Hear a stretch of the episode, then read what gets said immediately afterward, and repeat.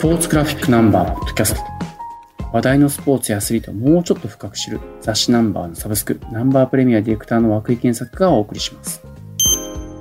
ナンバー1079号バスケワールドカップ日本代表の論点について担当デスクの坪井君と話をしていきます。よろしくお願いします。よろしくお願いします。今回はナンバーにとってバスケの日本代表が特集になり表紙になるのが史上初ということで、まあ今まで B リーグの選手名鑑を増刊号で出したりだとか、NBA の特集っていうのは90年代中心にかなり数多くやってきて、最近だと八村塁選手表紙の号もあったんですけど、日本代表が表紙なのは初ということです。で、その一冊を読んでいて僕が非常に面白いなと思ったのが、漫画スラムダンクだったり、公開されたファーストスラムダンクのことっていうのが一冊の中に通奏帝王のようにいろんなところで顔を出してくることなんですね。やっぱスラムダンクの影響は日本のバスケットボール界にとって非常に大きいなというふうに感じたのが田臥勇太さんと五十嵐圭さんが対談をして、まあ日本代表がこのグループリーグ突破の可能性があるのかどうかというのを話をしている記事が非常に面白かったです。で、その中でもいくつかスラムダンクの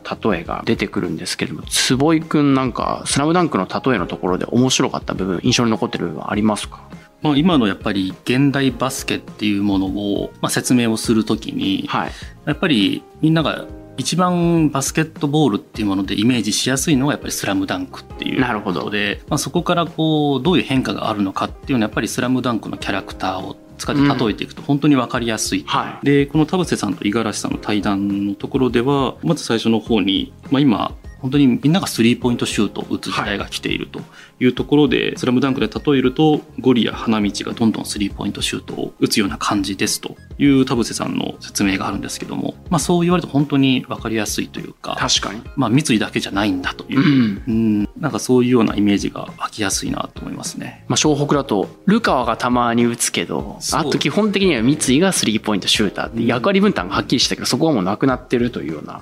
発言ですもんね。そうですね。なんかまあバスケの形自体も、まあ本当にまあ、スラムダンクのイメージだと、ゴール下にゴリとか花道がいてとか、まあ、外から三井とか、まあ、たまにそのルカワが打ったりとかっていう、うん、まあ、バスケットボールのイメージが、やっぱり漫画からは強いんですけども、うん、まあ、今もう必ずしもそうではないというような形っていうのが説明されていて、まあ、非常に面白いなと思いますね。ちなみになんかすごい納得感があったのが五十嵐選手、まあ、イケメン選手としても有名ですけどその自分のイメージを商用の藤間に重ねていたという部分は思わず読んでいて笑いましたね。そうですね。あのこれ本当田臥さんも初めて聞いたという。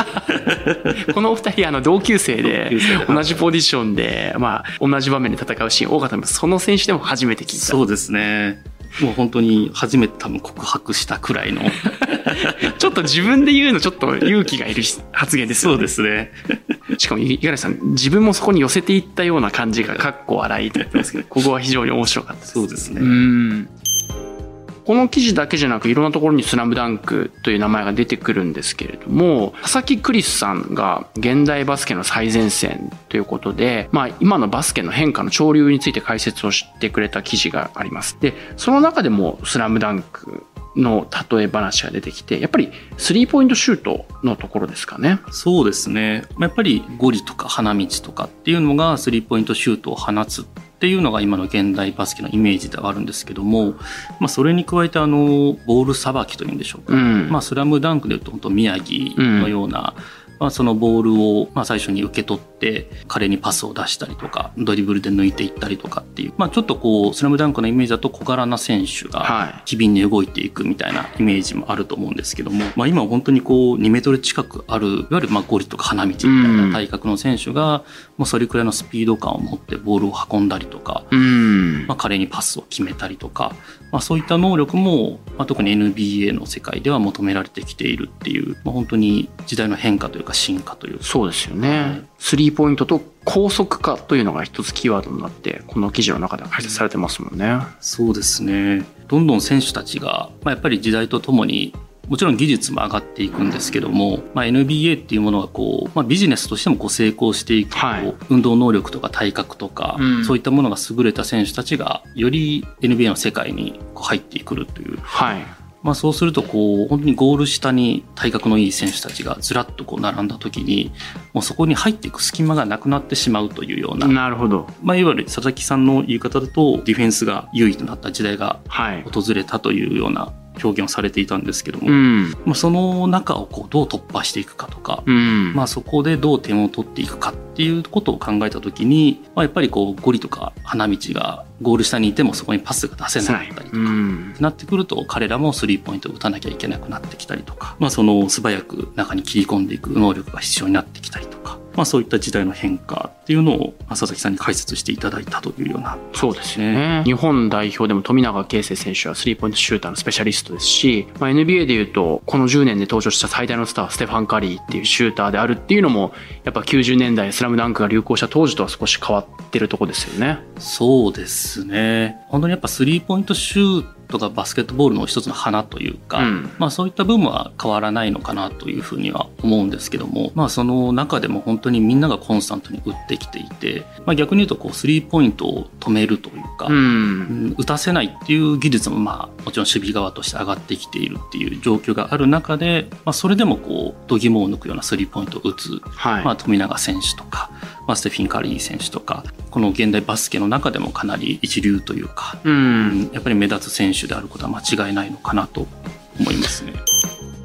今回の特集の中でも一つ異色の記事が開催地を訪ねて琉球の地で繋がれた100年のバトンというノンフィクションライター中村圭さんによる記事です。で、これ沖縄が今回ワールドカップのえっと会場の一つになってるんですけれども、その開催地がどうなってるこうなってるっていうルポではなく沖縄の中にどういうふうにバスケットボールの文化だったりが根付いてきたのかっていうのを話を聞いてるんですがその中でもやっぱり映画になった「ザ・ファーストスラムダンクのオープニングのところから始まって結構話が出てきますよね。そうですね。まあもともとあのこの記事も沖縄の中でのバスケ熱っていうのは本当に熱いものがあるということはまあもともと我々も知ってはいたんですけども、まあそこをこうちょっと掘り下げてみようというか、うん。まあどういう経緯でこういうバスケ熱が盛り上がっているのかっていうような話をこう取材していこうっていう意図で作ってはいたんですけども、うん。まあ、やっぱりその中でも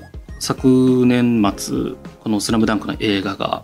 公開されてこう、まあ、宮城亮太の生まれの地っていうのが沖縄である、はい。でもう映画自体も最初沖縄の方でそうですね。ワンオワンをやる、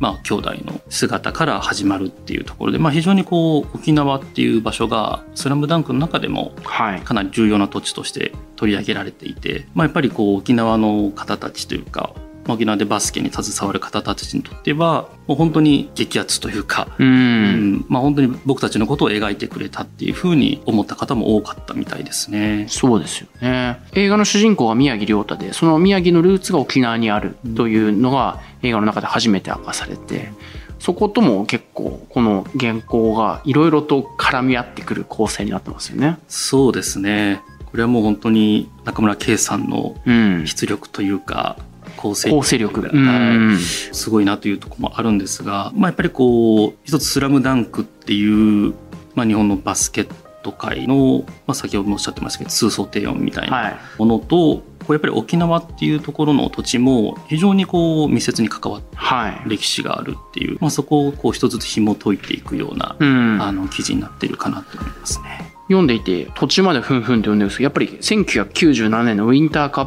プ準々決勝っていうところに時計の針がギュッと戻されてその話がやっぱり「スラムダンクとも結びつきつつ沖縄のなんかバスケ文化をなんか浮き彫りにするっていう構成はこれ非常に面白かったですね。もともと「スラムダンクのモデルとしてのやっぱり沖縄のチームい。沖縄の,、まあ、あのここにも出てくるんですけども、えー、浅戸幸男さんとか、まあ、そういったあのもともとちょっとこう噂されているというか、はい報じられてもいたんですかねあの、まあ、そういった話があったところでもあるんですが、まあ、改めてちょっとそこを紐解いていくと、まあ、より深いつながりというかやっぱり沖縄バスケっていうものの文化もやっぱり分かりますし、うんま。あ、そこを見ていく補助線としての「スラムダンクみたいなそうですね。はい、とこもより実感できますね。僕もリアルタイムの熱心な読者でしたけど、そのバスケットっていうものを理解するときに、まあ先ほどね、通想低音って言葉使いましたけど、スラムダンクっていうみんなの共通言語があることで、理解がしやすくなる補助線になるってことですね。そうですね。もう本当に、まあ誰もがって言っていいと思うんですけど、登場人物であったりとか、まああの試合のとか、うん、あの場面のっていうので、やっぱパッとこう思い浮かぶっていう。すごいですね。なかなかこういうことないですね。はいわかりました。あの、その他にもですね、今回はあの、バスケ好き芸人ということで、レイザーラモン RG さんと、アムラヒロシさんの対談記事なんかもあって、その中にももちろんスラムダンクの話とかがいろいろ出てきたりして、いろんなところでスラムダンクの名前を目にする号になってますので、皆さんもその辺見つけながら読んでいただけると楽しいかなと思います。では今回ここまでです。ありがとうございました。